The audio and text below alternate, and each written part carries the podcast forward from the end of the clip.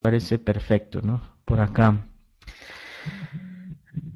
Vamos viendo, abriendo por aquí un poquito la presentación y mi ventana. Listo. Vamos a hablar de tres cosas el día de hoy. El dólar, tema un poquito de moda eh, en estas fechas, el oro y Bitcoin. Los tres podríamos decir que eh, son básicamente dinero, ¿no? Los tres eh, son formas de dinero. Una que se usa desde hace mucho tiempo son los metales, en específico en este caso el oro, el dólar, el papel moneda, eh, después y lo que podría ser el futuro de, eh, del dinero, algo como el Bitcoin.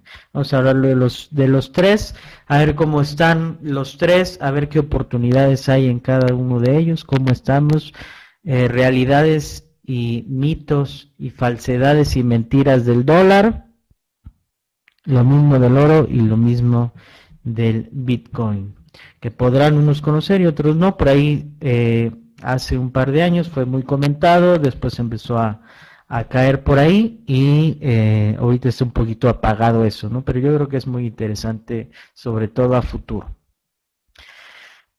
Eh, normalmente se me olvida presentarme, para los que no me conocen, soy el contador Jacobo Fournier, director ejecutivo de esta Asociación Mexicana de Contadores Públicos, Colegio Regional del Sur. Por ahí también soy tesorero de la Asociación Mexicana de Contadores Públicos en las redes sociales. Eh, entonces, bueno, para los que no me conocen, pues de repente no, no suelo presentarme como tal, pero bueno, para los que no me conocen, eh, ahí está. Eh, saludos Armando hasta Chiapas, ¿cómo están por allá? Vamos viendo entonces esto. Empezamos por el dólar, ¿no? El dólar, pues ya sabemos que es la moneda más reconocida a nivel mundial, más usada, el benchmark más utilizado para medir todo en contra del dólar.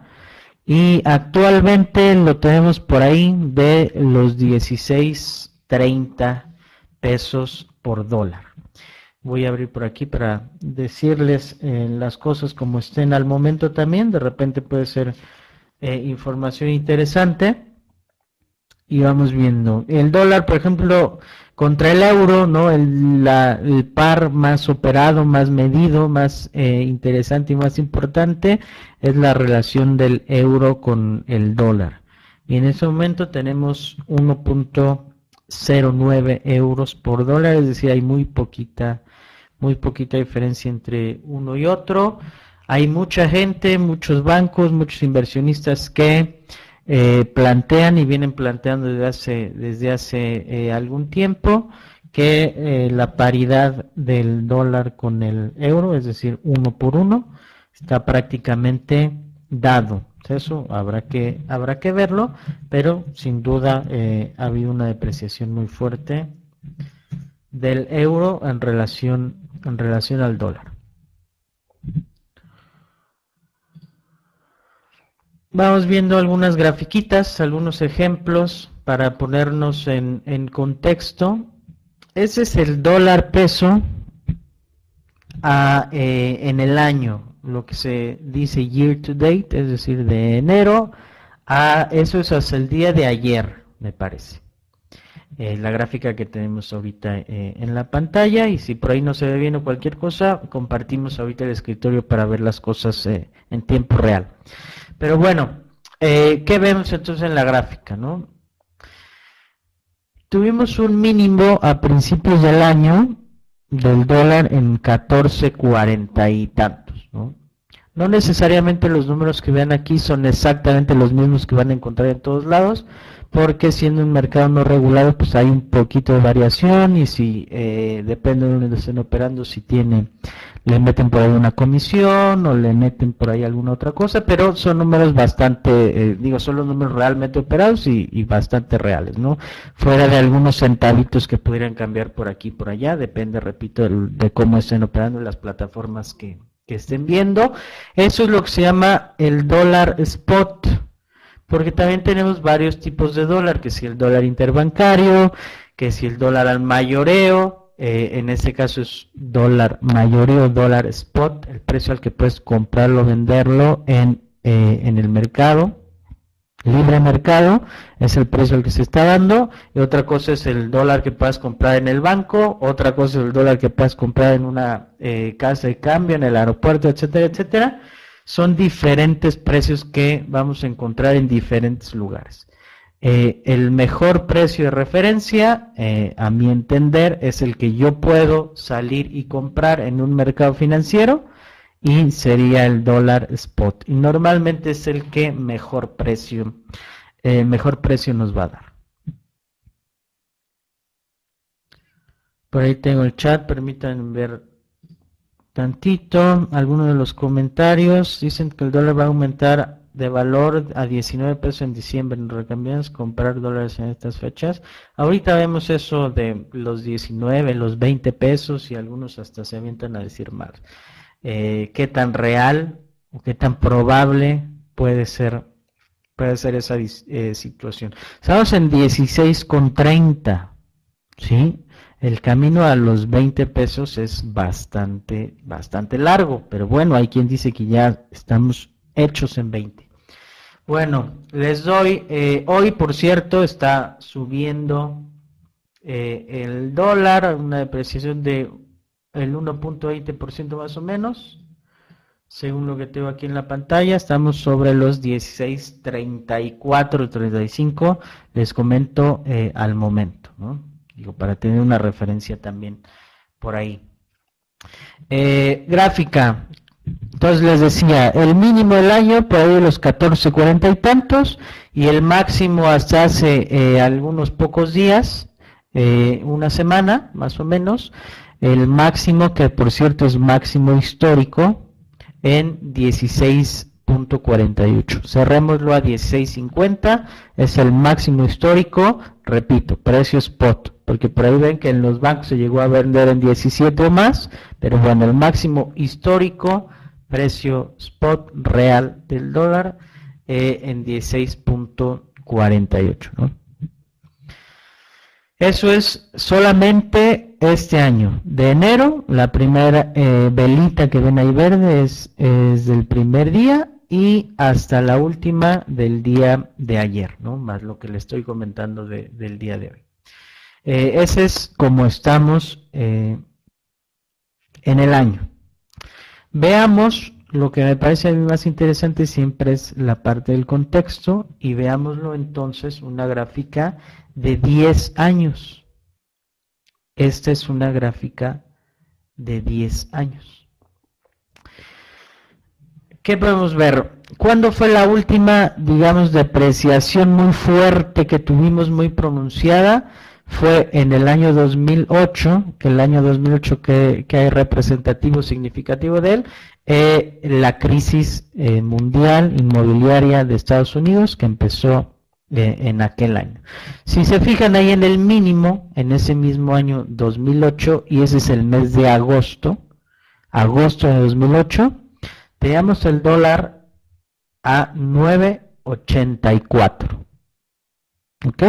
Muy rápidamente, les estoy diciendo que eso fue en agosto, y si se fijan, en marzo ya habíamos alcanzado un máximo que estaba sobre los 15.60, 15.70, una cosa así. Es decir, de 9.84 y en pocos meses llegamos a 15.50, 15.70 por ahí.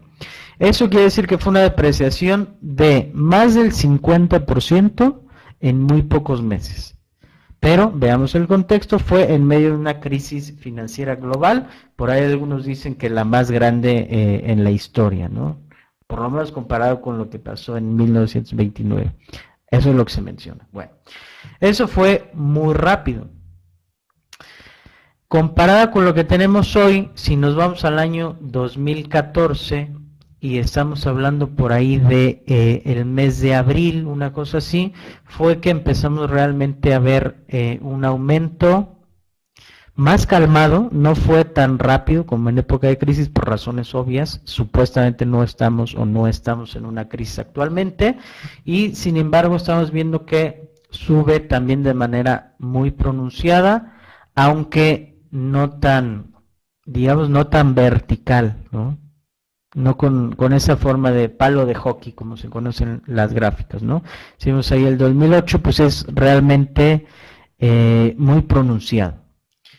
Y si bien ahora sí es pronunciado, pero no lo vemos tan agresivo, ¿no? Por ponerlo de, de alguna manera. Eso puede ser bueno o malo, ahorita lo vamos a ver. Eh, pero bueno, ese es el, último contexto que tenemos realmente una depreciación muy fuerte en 2008 eh, en medio de una crisis económica global. Después lo que pasó el año pasado, lo que sigue pasando a este, hasta ese momento y lo interesante fue que precisamente eh, a principios de este año superamos, si no mal recuerdo fue en marzo, más o menos por aquí lo podemos ver en la gráfica, por marzo de este año superamos aquel máximo histórico que se había presentado en época de crisis, siendo que ahora no estamos eh, en teoría en ningún tipo de crisis, pero bueno, esa es la, realidad y ahí están eh, los números, es decir, superamos el momento de crisis, el precio que teníamos en el momento de crisis, hicimos nuevos máximos históricos en este año en un entorno completamente diferente. Bueno.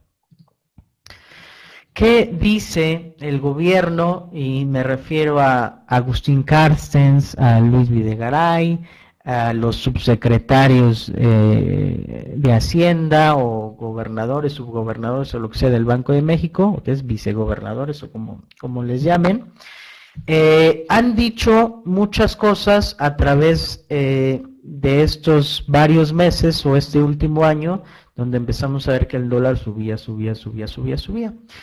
Eh, incluso hicimos un programa y tendría yo que ver cuál, eh, en cuál fue, que tendrá más o menos también un año cuando empezamos de 13 a 14, eh, de 14, 14, 20, 50, 70, etcétera, etcétera, empezando a ver esto. ¿Qué es lo primero que decían y cómo ha ido cambiando el discurso o, o qué son las frases que nos, que nos han venido, venido diciendo?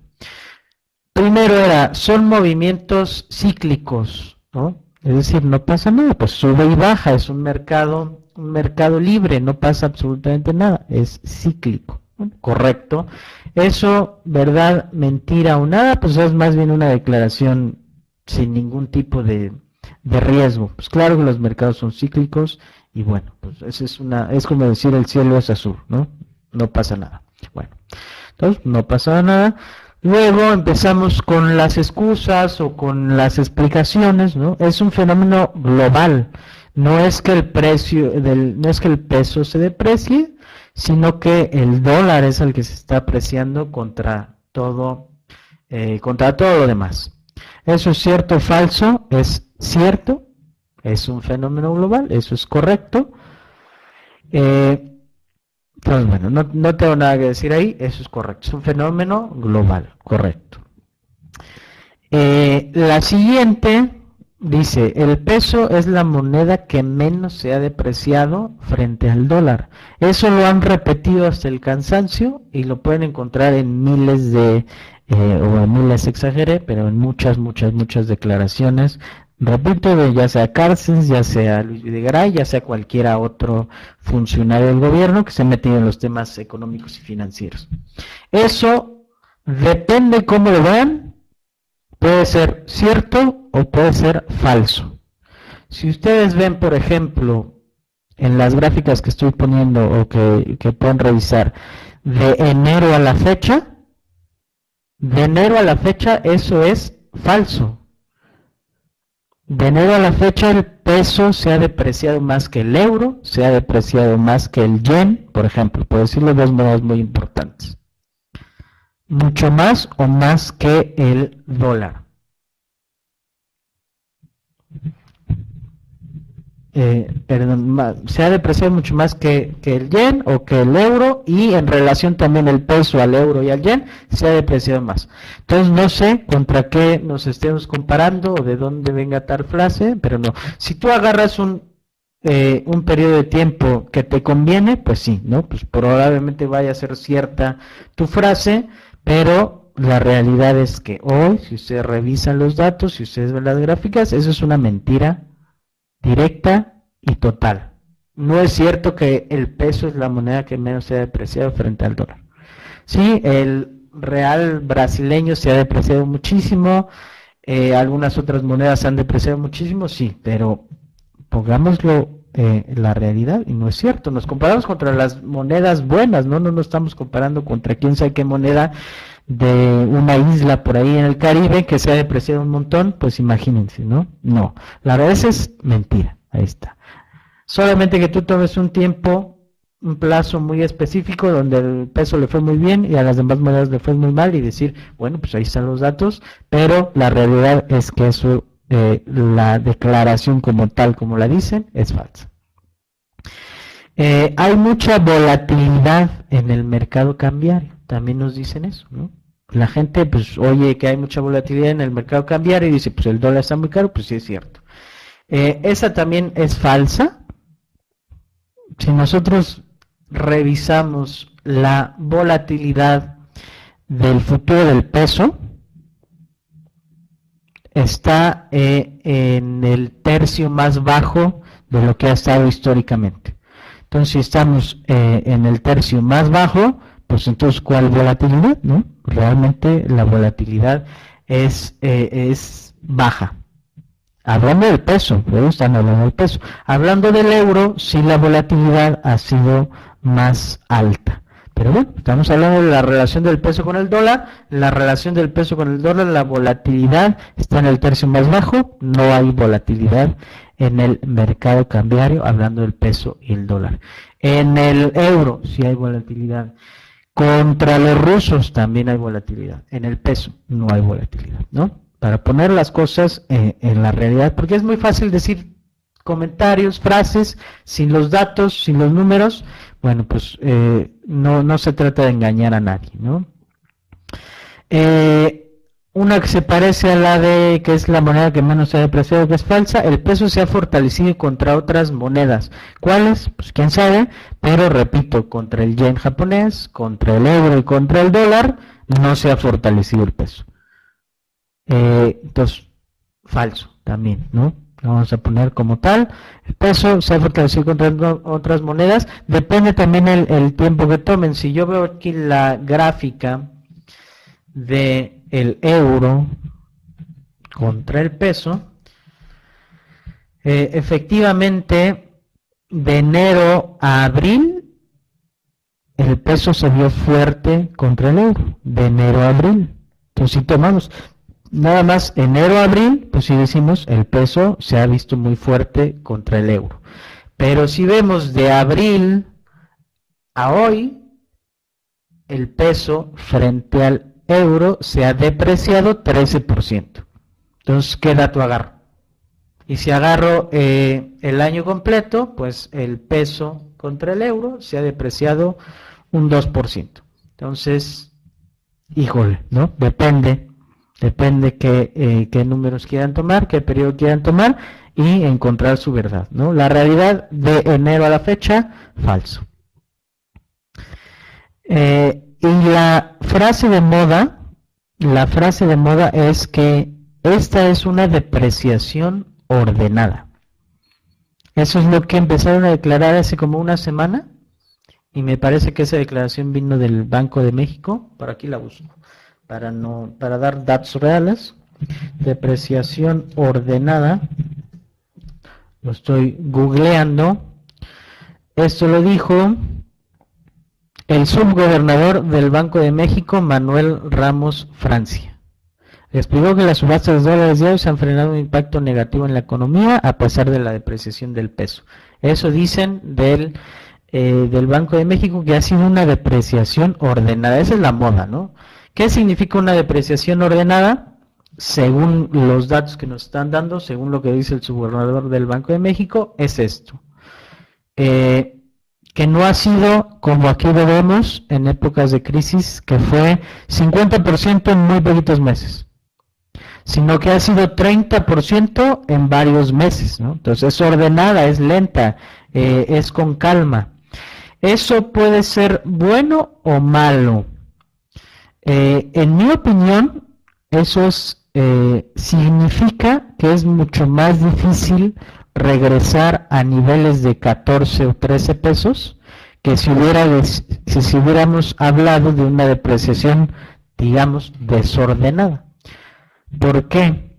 Porque cuando es una noticia, una crisis, una cosa de impacto inmediato y las cosas eh, suben alocadamente, normalmente, una vez que pasa la noticia, pasa la crisis, de igual manera bajan de manera muy rápida. Eh, si regreso nuevamente a la gráfica de la época de crisis, si bien eh, nunca regresamos o no hemos regresado a niveles de 9 pesos, si vemos la subida y del máximo que tocó en ese momento, que en ese momento era un máximo histórico, la caída de los 15 pesos otra vez hacia los altos 12 1280 por ahí, fue también muy pronunciada. ¿Por qué? Porque veníamos de una subida muy pronunciada, a raíz de noticias de crisis, etcétera, una caída muy pronunciada.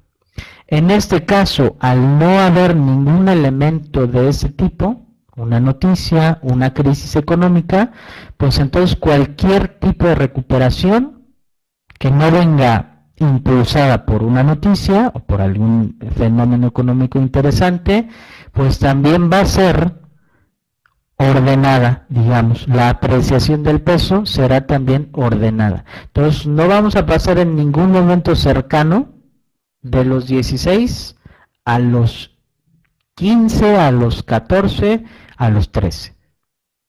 Entonces, yo lo veo eso de depreciación ordenada como no muy buena noticia. Así lo veo yo. ¿no? Cada quien podrá tener su opinión. Pero, repito, si tenemos una subida impulsada por una noticia, un fenómeno eh, económico, una vez que se acabe ese fenómeno, ese fenómeno viene la bajada también bastante pronunciada. En ese caso, siendo ordenada, pues la bajada será también ordenada y quién sabe cuánto tiempo, cuánto tiempo pueda llevar. Pero es la frase de moda, ¿no? Frase de moda, por ahí me perdí. Eh, aquí está, depreciación ordenada. Eso lo dijeron a los 16.50 eh, bancarios. ¿Ok? Bueno. Y es la frase ahorita que anda, que anda de moda. Eh, ¿Por qué entonces sube el dólar? ¿Cuál es la noticia? ¿Cuál es el fenómeno? ¿Qué pasa? Bueno, vamos a ver. Eh, lo primero, sí es cierto, eso es una realidad, es el libre mercado. Oferta y demanda, compra de dólares, venta de pesos, y listo, ¿no? no hay más, no hay por dónde buscarlo. Esa es la razón normal de que las cosas suben o bajan, oferta y demanda, libre mercado. Bueno. Eh, pero sin embargo, si hay otros factores que son varios, no es nada más una cosa, una crisis, una noticia. Eh, tenemos los datos económicos que siempre mueven por ahí las monedas de Estados Unidos contra el de otras economías. Estados Unidos relativamente sólido, desempleo bajando, manteniéndose estable en varios niveles, la economía, signos de recuperación, etcétera, etcétera. Por ahí uno que otro mal dato, pero en general bueno. Otras economías, pues vemos por allá crisis, eh, crisis en Grecia, crisis en Rusia, eh, por ahí ya se habla de crisis en China. Bueno, entonces el dólar por ahí agarra también algo de fuerza. Algo que ha impactado mucho más que los dos anteriores, eh, el precio del petróleo el precio del euro, el precio en general de los commodities, del trigo, del maíz, de, en general de los metales, no solo el oro, todo, revisen los precios del oro, revisen los precios de la plata, de cualquier otro metal, de eh, el, el, trigo, de cualquier commodity y del petróleo. Ya sabemos que ha caído de manera muy, eh, muy acelerada y muy importante. Y el dólar tiene eh, relación negativa con, con todas esas cosas, es decir, si el petróleo sube, el dólar baja, si el oro sube, el, eh, si el oro sube, el dólar baja, etcétera, etcétera, ¿no?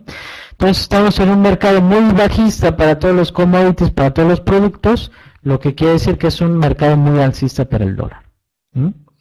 Y la noticia bomba, la expectativa, lo que todo el mundo eh, en el ámbito financiero espera son las famosas o la famosa alza en la tasa de interés de Estados Unidos.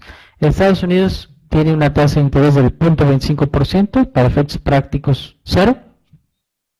México, por ejemplo, estamos en el 3%. La tasa de interés en Estados Unidos, eh, 0.25%, fue parte de las medidas para reactivar la economía después de la crisis y ya están hablando, una vez reactivada la economía, pues están hablando de subir la tasa de interés.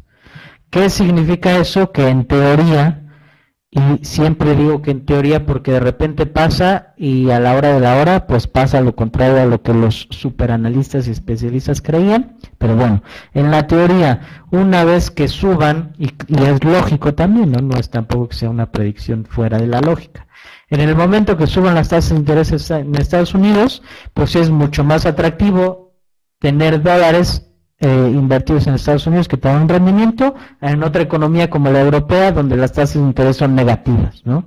Esa es la teoría, que entonces en cuanto suban las tasas de interés, pues entonces todo el mundo va a sacar sus pesos, sus euros y todo y los van a convertir a dólares y eso va a causar pues una depreciación mucho más amplia a nivel mundial. Esa es la teoría.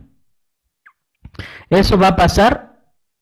Pues quién sabe, la verdad es que no se puede saber, esa es la teoría.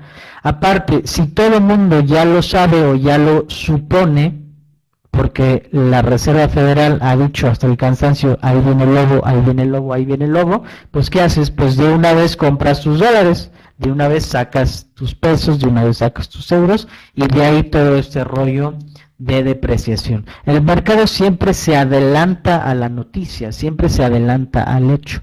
Entonces, muchas veces sucede que tanto están cantando la noticia que a la hora que pasa, no pasa nada. O tiene el efecto opuesto. ¿Por qué? Porque todo el mundo ya se adelantó, estaban esperando que subieran las tasas 1%, las suben 0.25 nada más y no pasa nada. Al contrario, el dólar se empieza a depreciar. No lo sé. Cualquier cosa puede pasar, pero esa es la teoría. Esa es la noticia que todo el mundo está esperando. Que si para septiembre, que no, que si para diciembre, pues veremos si sí, luego que si para marzo, y luego así nos iremos y nos iremos y nos iremos. Como dice Sergio, eh, China dice devalúo mi moneda, los mercados solo lo toman de manera muy negativa, algunos dicen que eso va a impulsar a que la Fed, a la Reserva Federal de Estados Unidos, de plano no suba las tasas en este año, nada de eso lo podemos saber. Pero eh, esos son los factores que están afectando al tipo de cambio. Eh, si suben las tasas en Estados Unidos, los capitales serán. Yo, si tuviera yo que apostar a algo, diría que no va a pasar nada una vez que ya por fin den la noticia. La verdad, ha sido tan anticipado desde hace ya años que a la hora que pasa es como ya todo el mundo sabía y no pasa nada. Aunque, repito, todo puede pasar. Eh, en México son más altos los intereses, sí, la tasa de interés aquí es más alta, pero con tasa del 3 estamos en 16 y tantos, pues con, y con tasa del 3 contra el punto 25, pues con tasa del 3 contra el 1, pues en teoría, en teoría, pues es más atractivo, se hace más atractivo que antes el dólar. Pero eso es teoría. Eh, la noticia de la subida de las tasas de interés, por eso sigue la demanda, así es, así es, es la pura especulación. Dicen ahí viene el lobo, ahí viene el lobo, ahí viene el lobo, pues todo el mundo entonces empieza a salir de las otras monedas para contestar a quien preguntaba Germán, me decía que hablan del dólar a, 19. Yo lo más común que he visto es dólar a 20 para fin de año. ¿eh? Dólar a 20 pesos para fin de año, eso lo, lo cantan, ¿no? Lo, está diciendo mucha gente. Claro, es eh, cosas por ahí que, que ves en redes sociales o cualquier otra cosa. Yo no sé ningún de ningún economista serio, que no es que tampoco sean, eh, sean conocidos los economistas por sus acertadas predicciones, pero tampoco he visto nadie que diga que a 20 pesos. Bueno, pero veamos cuál es la probabilidad de que eso pudiera ocurrir. Es una posibilidad, pues todo es posible, pero ¿cuál es la probabilidad de que eso ocurra? estaríamos hablando de una depreciación adicional a lo que ya llevamos de un más de un 20% adicional a la depreciación que ya traemos eh, en el año y desde el año pasado. Entonces, súmele otro, más de otro 20%. Muy difícil. Eh, eso que, que ocurra para fin de año es realmente muy complicado. Les estoy hablando en términos probabilísticos y eso mide, eh, se mide a través de la volatilidad que tienen las monedas. Eh, entonces, si el peso tiene una volatilidad promedio del 13% en un año, estoy poniendo eh, algún ejemplo, entonces que se deprecie 20%, si el promedio es 13% anual, que se deprecie 20% en dos meses, pues híjole, ¿no? Es realmente muy difícil. Eh, y lo que le digo a todo el mundo que me asegura, me jura y me perjura que el dólar está 20 a, para diciembre, le digo, yo, eh, o sea, te asesoro para que en ese momento compres eh, tal o cual producto y te retiras. En diciembre te retiras porque haces un dinero impresionante. Así se las pongo, los, que crean eso, pues adelante, ¿no? Ahí está puesto. Si ustedes creen firmemente que el dólar para diciembre va a ser en 20 pesos, pueden hacer realmente una cantidad de dinero que les sirve para retirarse. Entonces, bueno, pues adelante quien, quien le quiera, quien le quiera entrar a, eso, ¿no? Eh, y lo que decía, ¿no? Lo que también es poco probable es que, que regresemos igualmente en el corto plazo a los, digamos, 14 pesos, ¿no? por ejemplo. También es muy complicado, por lo que ya vimos. Dijimos depreciación ordenada, apreciación igualmente ordenada, que quiere decir en todo caso paulatina, poco a poco, eh, en caso de que viéramos apreciación a partir de eh, a partir de ahora, ¿no? Entonces, no lo veo, a menos que lo, lo único que podría pasar es que alguna noticia, alguna medida extrema del Banco de México, de la Reserva Federal de Estados Unidos, pero es algo completamente inesperado, entonces cambie todo el panorama, ¿no? que de repente sale a la cárcel y diga, pues tasa de interés 10%, pues órale, ¿no? Y una apreciación durísima del peso, por ejemplo, ¿no? ¿Qué pasó en Rusia? No sé si, si supieron, pero hace algunos meses, pues tuvo una depreciación horrible, horrible, horrible la moneda en Rusia. Y entonces, de la noche a la mañana, pues así fue, tasa de interés del 17%, una cosa es increíble, y pues apuntalar la, la moneda, ¿no? Es decir, paga Rusia, no me acuerdo hasta cuánto llegó, creo que en más del 20%, no sé qué, es decir, mete tu dinero en el banco ruso y te dan eh, un rendimiento del 20%. Así, a ese, a ese extremo llegamos, pues algo, solamente algo así es lo que podría, lo que podría ocurrir.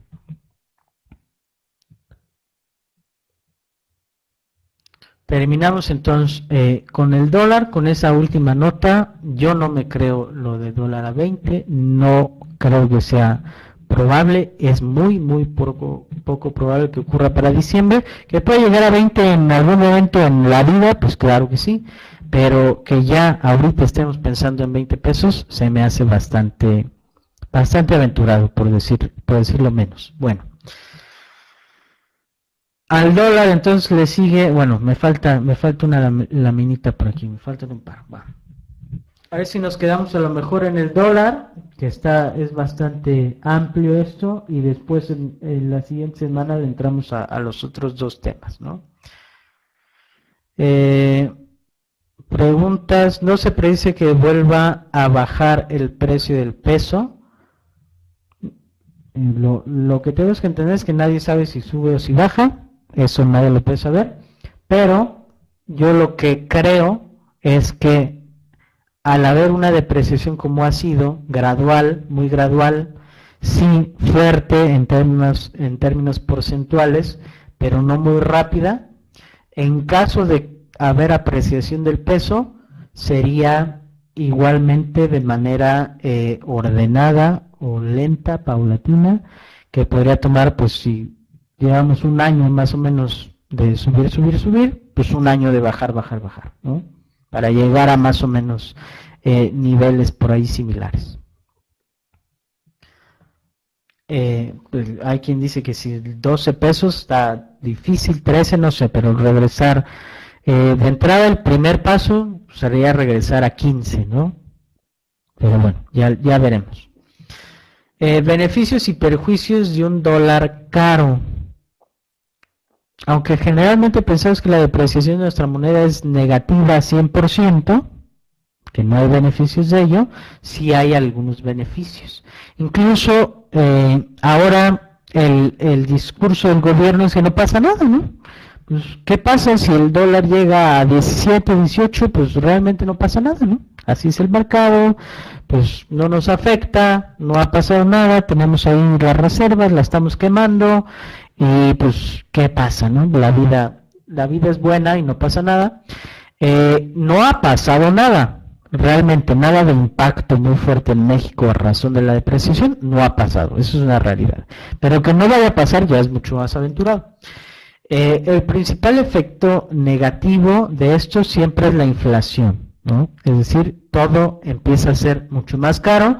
Nosotros que tenemos pesos, pues perdemos poder adquisitivo. Si queremos ir a Estados Unidos, si queremos comprarlo en dólares, pues se nos hace ya muy caro y puede generar inflación. Según el gobierno, hasta el momento no hay inflación a causa de la depreciación. Inclusive los niveles de depreciación son, están en mínimos de inflación, perdón, de inflación están en mínimos históricos, ¿no? Eh, entonces, ahí está. Entonces, no nos ha afectado la inflación, pues, todo está bien, todos tranquilos, todos contentos. ¿Por qué? Porque entonces los gringos tienen mucho dinero para gastar o mucho más poder adquisitivo y pues nos empiezan a comprar a nosotros todo, nosotros nos dedicamos a exportar, les exportamos todo a ellos, ellos tienen dólares, nos compran más, pues boom, ¿no? Así de fácil. Ese es el discurso. ¿Por qué? Porque hasta ahora pues no ha habido inflación. Supuestamente, ¿no? Eso si le quieren creer a los, a los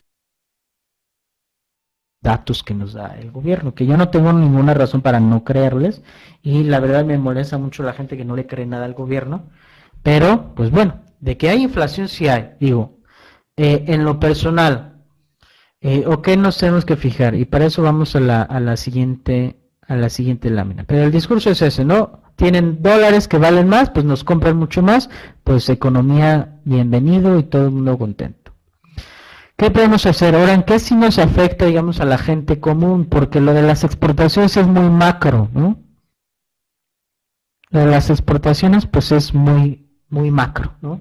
Germán dice, viéndolo así sí nos conviene, sí. Para lo macro, pues feliz México de que nos compren un montón. Pero bueno, lo micro, lo que nos afecta a nosotros.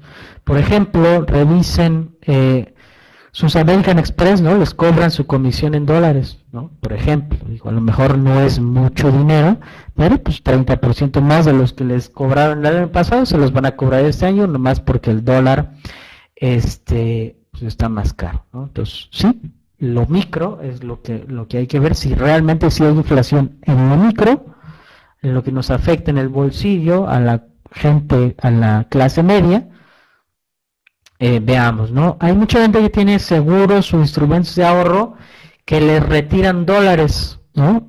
Eh, ya están programados o tienen un seguro o cualquier cosa que tengan que pagar en dólares, pues eso obviamente les aumenta, repito, pues, un 30% de los que les cobraron el año, el año pasado. Eh, hay unos que están programados que te retiran 100 dólares al mes, ¿no? Y a lo mejor estabas acostumbrado que 100 dólares era que te retiraban este pues por 13, ¿no? 1300 pesos y ahora pues te están retirando 1600 o 1700 y eso y a lo mejor tienes un desajuste por ahí, ¿no? Pero es cosa que cada quien tiene, tiene que analizar. Si tienes documentos por pagar, contratos, cualquier cosa 100 dólares, pues obviamente te va a afectar. Sobre todo si tenías un contrato firmado ya de hace a lo mejor unos dos años, una cosa así, donde es pagar en dólares, pagar en dólares, pagar en dólares, pues sí te ha afectado eh, mucho. ¿Y qué puedes hacer o qué debes hacer? Eh, uno siempre es importante si estás manejando dólares constantemente, pues por lo menos conocer qué coberturas cambiarias existen, cómo te puedes proteger contra una depreciación de tu moneda. Siempre es importante saber por lo menos qué puedes hacer, si bien a lo mejor no lo haces, pero por lo menos conocer lo que sí puedes hacer. Eh, siempre que hagan un contrato en dólares a un futuro, digamos, un mediano plazo o un largo plazo, eh, hablando de un año, dos años o más. Si ahorita yo estoy cerrando un contrato, eh, por ejemplo, las experiencias que tenemos acá son con convenciones, con juntas de trabajo, ese, tipo de, situaciones. Si estabas firmando una convención para 2018 eh, y nos cobran todo en dólares, pues decimos, oye, ok, está en dólares, pero por lo menos asegúrame que si el dólar llega a 20, tú nada más me vas a cobrar hasta 17 por decir eh, alguna cosa, ¿no? Por ejemplo, ponerle un límite a esa negociación, porque si no, pues tu evento pues, te puede llevar a, quebrar por más pequeñito que, creas que haya sido, ¿no? De repente una depreciación muy fea y pues firmas en dólares y pues lo siento, ¿no? Y también es importante por ahí siempre en sus ahorros, en sus inversiones, pues ¿por qué no tener una parte, un porcentaje? No tiene que ser todo, no tiene que ser la mitad, a lo mejor un 20%, a lo mejor un 30% que tengan en moneda extranjera, ¿no? Siempre va a ser eh, interesante o importante o les va a dar un mayor eh, nivel de diversificación, les va a reducir un poquito el riesgo, los va a proteger en contra de una, de una depreciación y eh, listo, ¿no? Entonces colocar una parte de su portafolio de inversión en moneda extranjera nunca va a ser mala idea, ¿no? No tiene todo en pesos, no tiene todo en dólares, puede estar por ahí eh, una parte y otra parte. Eh, la mayoría es micro, entonces sí afecta a la mayoría, pero la economía macro solo es para unos cuantos. Eh, no sé si afecte a la mayoría, porque, digo, la verdad es difícil saber cuánta gente realmente le está afectando o tiene deudas en dólares o tiene la clase media yo creo que sí no todo el mundo tiene alguna tarjeta alguna cosa que les cobran dólares y les afecta. ¿qué tanto les afecta? pues va a depender de, de cada quien. Pero la defensa del gobierno siempre es pues los pobres no tienen ni para comer pues menos para invertir en dólares o para tener deudas en dólares pues no les afecta y los pobres son la mayoría pues son el 50% de la, de la población y listo adiós y ese es el, argumento para todo el gobierno. Hay un montón de pobres y pues ustedes son, eh, son clase media, clase alta, pues ni modo, ¿no? Cosa con la que por supuesto no estoy, no estoy de acuerdo. Eh, ¿Qué hacer entonces o cómo le hacemos lo que siempre dicen? Bueno, ¿y, ¿y, dónde compro entonces mis dólares o cómo le hago? Yo pienso tener dólares. Este, órale, va. Pero ¿cómo le hago? Voy a un banco y compro un montón de dólares, voy, me regreso a mi casa, los guardo en mi caja fuerte y me espero a que el dólar llegue a 100 y entonces los vendo. ¿O cómo es eso de, invertir en dólares? ¿Cómo lo hago? Eh, ¿Qué es lo más conveniente? ¿Qué puedo hacer? ¿Qué no, qué no puedo hacer? ¿no? Preguntas, ¿invertir en dólares o en euros? ¿Cuál sería lo más conveniente? Yo desde un punto meramente especulativo, a precios de hoy, preferiría comprar, pero eso es completamente especulativo, opinión personal, eh, apuesta y demás. Si yo tuviera que apostar, me gustaría más invertir y para mediano largo plazo en euros.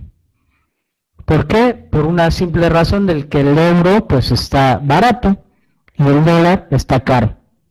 ¿No? Es decir, el, euro dólar está prácticamente en paridad, pues yo creo que es más probable que el dólar, el euro regrese a niveles más altos a que el dólar siga subiendo eternamente. Eso haría yo o eso así invertiría yo si fuera un tema de especulación, etcétera, etcétera. ¿no?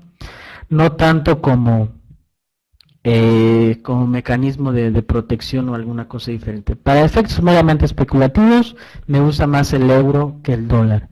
Pero ahí ya entran muchas cosas, no es nada más comprar euros, sino que eh,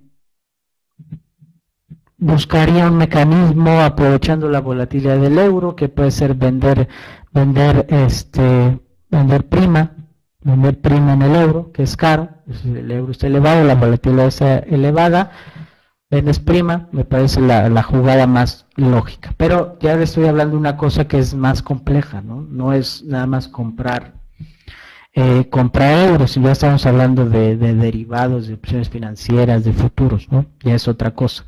Pero la jugada me parece que, iría, iría en ese sentido, ¿no?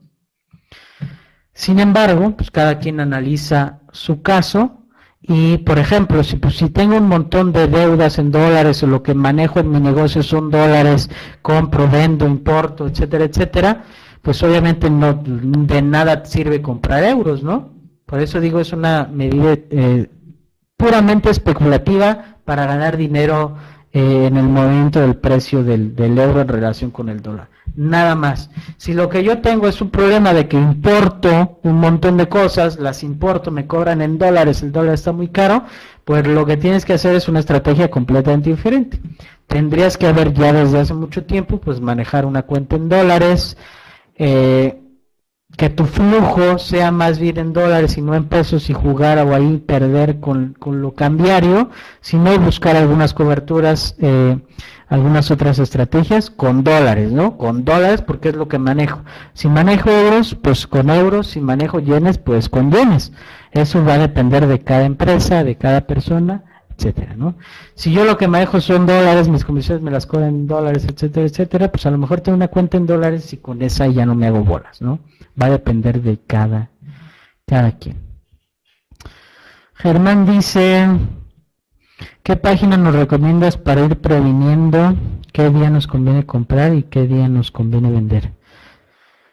Eh, no es que haya una página que te recomiende para eso, pero si eh, tú buscas, ahora invertir en, tipo de cambio es un poquito más este riesgoso que invertir en otras cosas, por el simple hecho de que es un mercado no regulado. Entonces, ojo con, con eso.